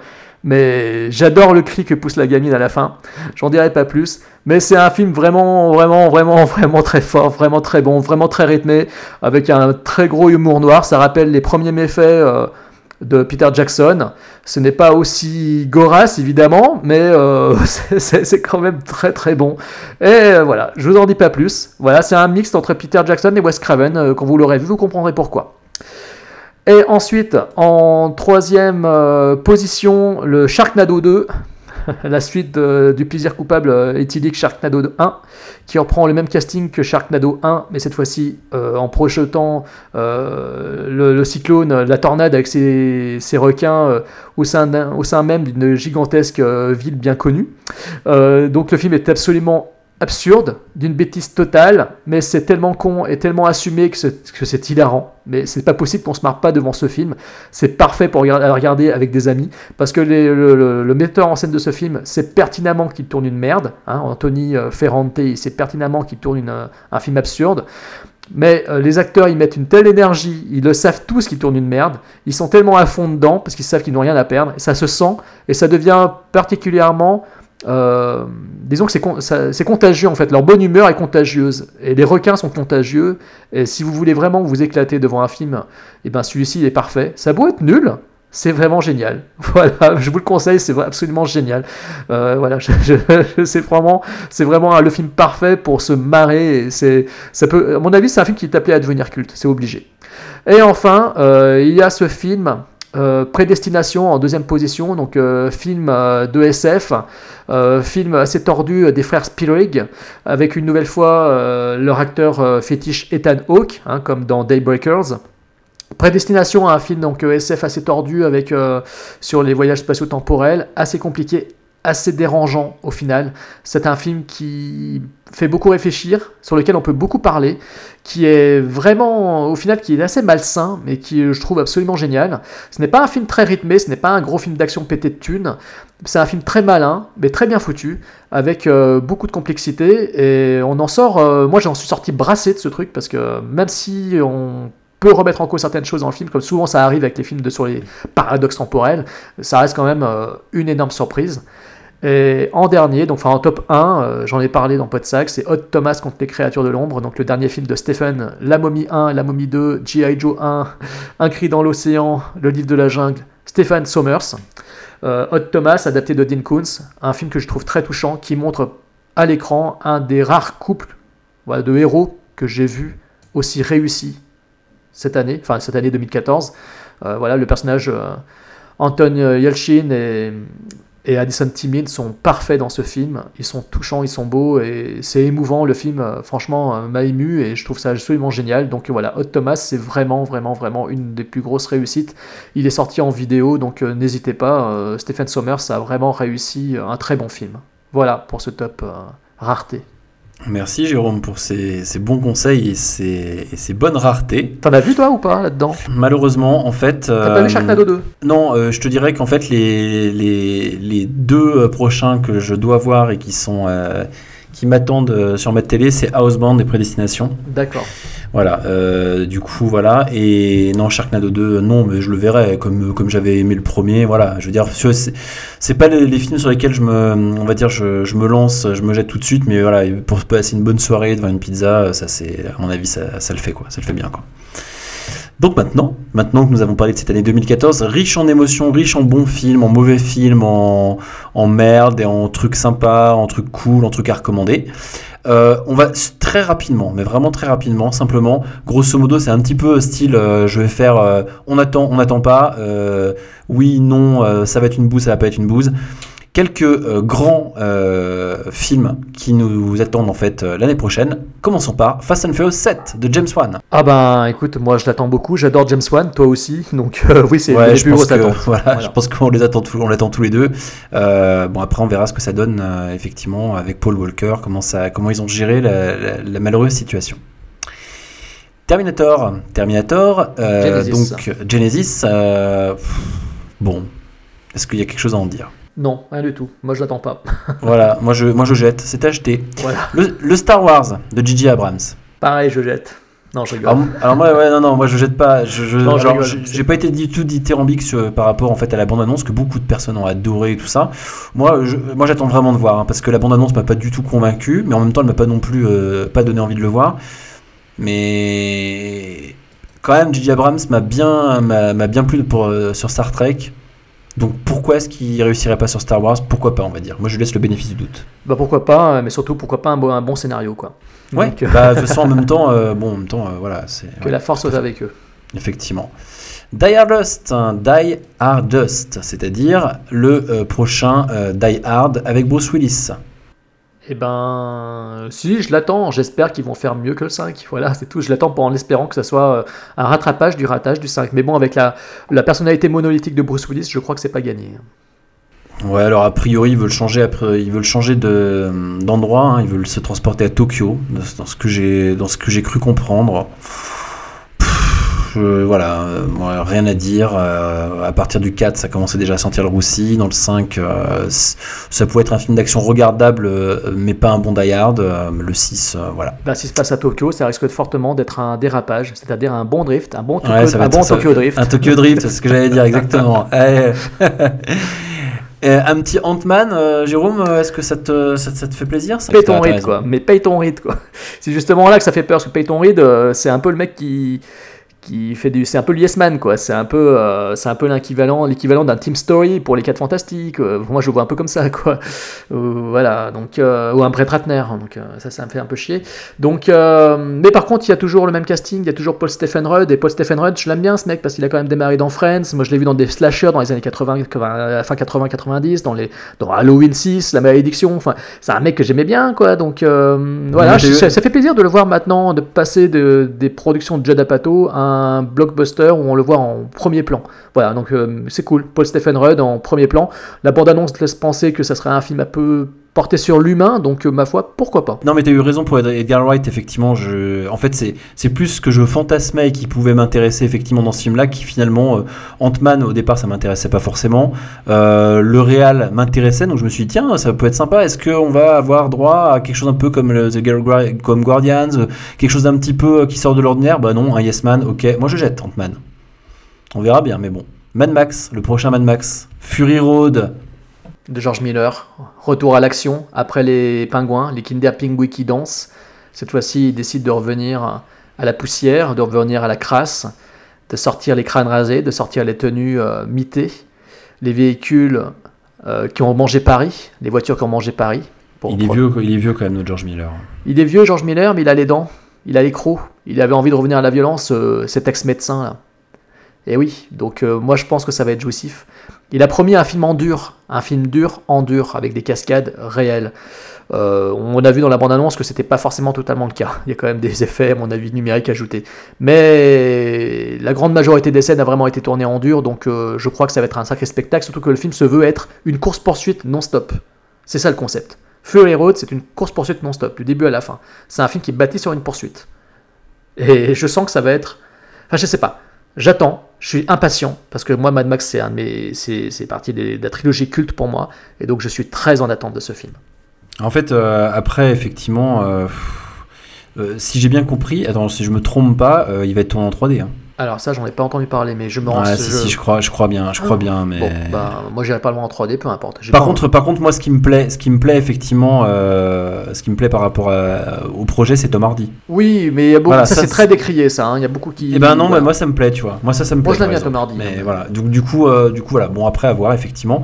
Il Euh, y a il faut que Charlize, il y a Charlize aussi. hein. Il y a Charlize. Theron, il y a, il y a euh, de, des X-Men, hein, de, qui fait Beast dans X-Men euh, Days of Future Past et le First Class, qui jouait le, dans Pour un garçon, le petit gamin de Pour un garçon, qui a bien grandi depuis, qui a joué dans, dans Skins également, dans les deux premières saisons de Skins. Donc euh, voilà, il y a lui qui est là, il y a, puis il y a surtout le, le méchant du premier Mad Max qui revient dans cet épisode-là, donc, euh, enfin qui revient, qui interprète un autre rôle dans cet épisode. Mais voilà, donc euh, non, non, il y a, il y a un bon casting là, il y a vraiment un bon casting. Ça peut être, ça peut être intéressant, effectivement. Ouais. Euh, ensuite, euh, les deux derniers. Euh, un petit Jurassic World d'un inconnu. Oui, d'un inconnu total. Le mec qui avait Colin, euh, euh, je me souviens plus, c'est Trevor Rowe, je sais pas quoi, qui a fait des trucs. euh, il a fait un film des- qui documents- était sympa, que j'avais vu, qui était sympa. Mais Ouais, il a fait des transcende. documentaires, des trucs comme ça. Il, vu la, vu la- il, a, il a 38 ans. Il est balancé sur Jurassic World. Euh, bah, il va faire ce qu'on lui demande. Puis voilà. Puis ça va s'arrêter là, quoi. Donc après, je sais pas trop ce que ça, ça risque de donner. Bon, je suis pas fan, moi personnellement, Jurassic Park, c'est pas. Bah, moi, j'avoue que je suis fan du premier parce que je trouve que, en plus de ça, par rapport à- au moment où il est sorti, enfin, il y a tellement, enfin, c'est extraordinaire. Euh, je pense que Oui. voilà, c'est, on, on a vécu un truc à ce moment-là, à la sortie de Jurassic Park, qu'on n'avait jamais vu au cinéma. Oui. Ça, c'est sûr. Euh, maintenant, aujourd'hui, euh, il y a certaines franchises, ben voilà, quoi, faut peut-être les laisser là où elles sont, effectivement. Et on va terminer sur le prochain James Bond. Qu'est-ce que tu. Ouais, ouais, ouais. Alors, déjà, rien que ça, moi, ça me fait bander, ça. Ça, vraiment. Rien que le fait qu'on parle de l'organisation euh, et que ce soit le, le titre et que ce soit en plus réalisé par Sam Mendes et toujours avec Daniel Craig. Donc Sam Mendes, qu'on rappelle, qui avait fait le Skyfall. Ouais, ouais, qui est, qui est un des. Ouais, qui, qui était un, qui, qui était un chef-d'œuvre. Voilà, exactement.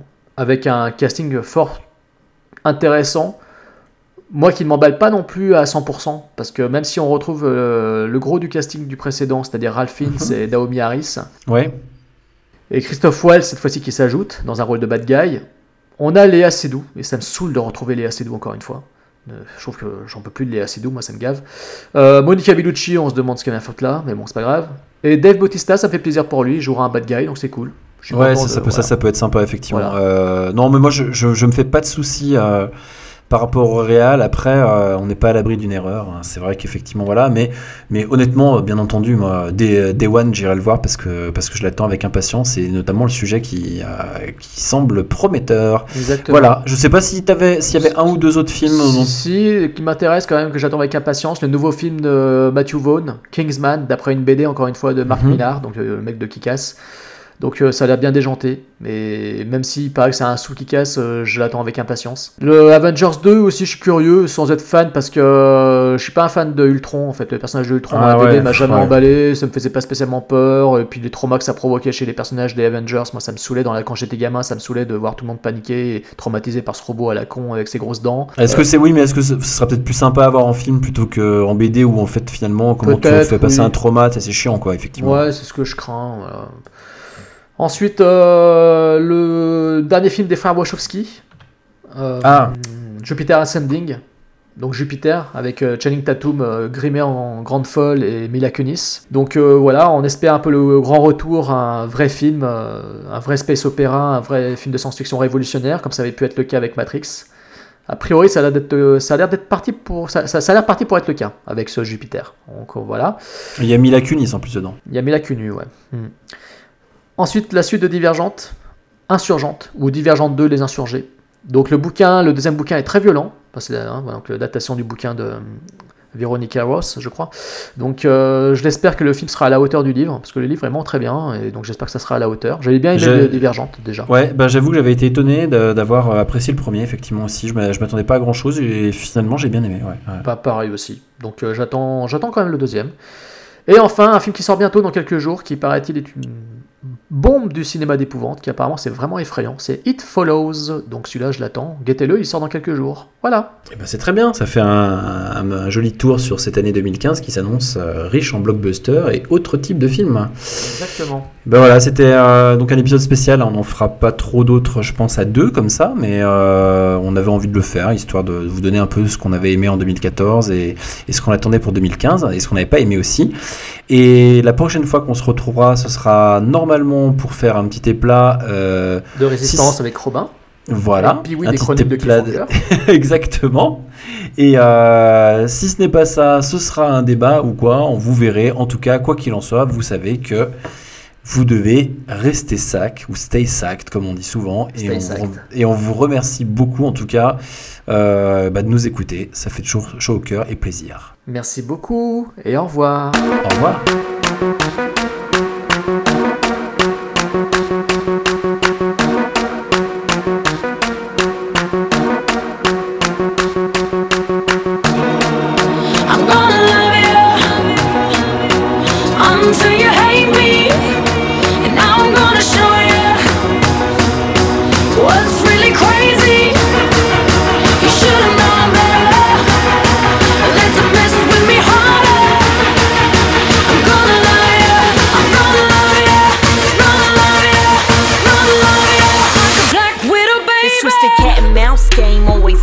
Same. First we're both down a plate and somehow you go astray. We went from nothing to something. Like in a loving, it was us against the world. And now we just fucking. It's like I loved you so much and now I just hate you. Feeling stupid for all the time that I gave you. I wanted all or nothing for us. Ain't no place in between. Might, might be me believing what you say that you never meant. Like it'll last forever, but now forever ain't as long. If it wasn't for you, I wouldn't be stuck singing this song. You were different from my last, but now you got. And as it all plays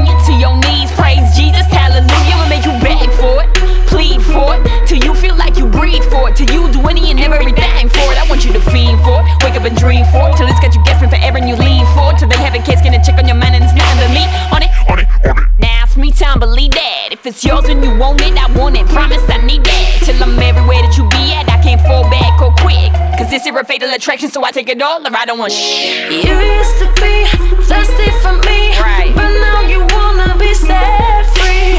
This